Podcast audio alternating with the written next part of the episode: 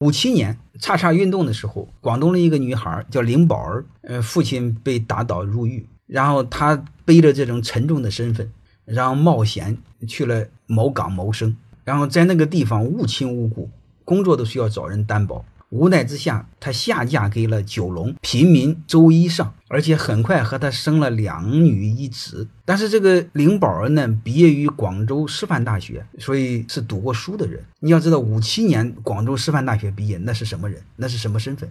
然后他就给他的儿子引用了滕王阁序的一句话，起了一个俊俏的名字，叫“雄州雾列，俊才星驰”。他的儿子叫周星驰。你看他拍的都是喜剧，周星驰拍的全是九龙的贫民窟里边小人物的生活，全是悲一句啊！我们有的时候觉得选择真的太难了，但是你经历过很多事儿之后，你就会发现，在很多情况下，只要是有选择，其实都是最值得庆幸和最幸福的事儿。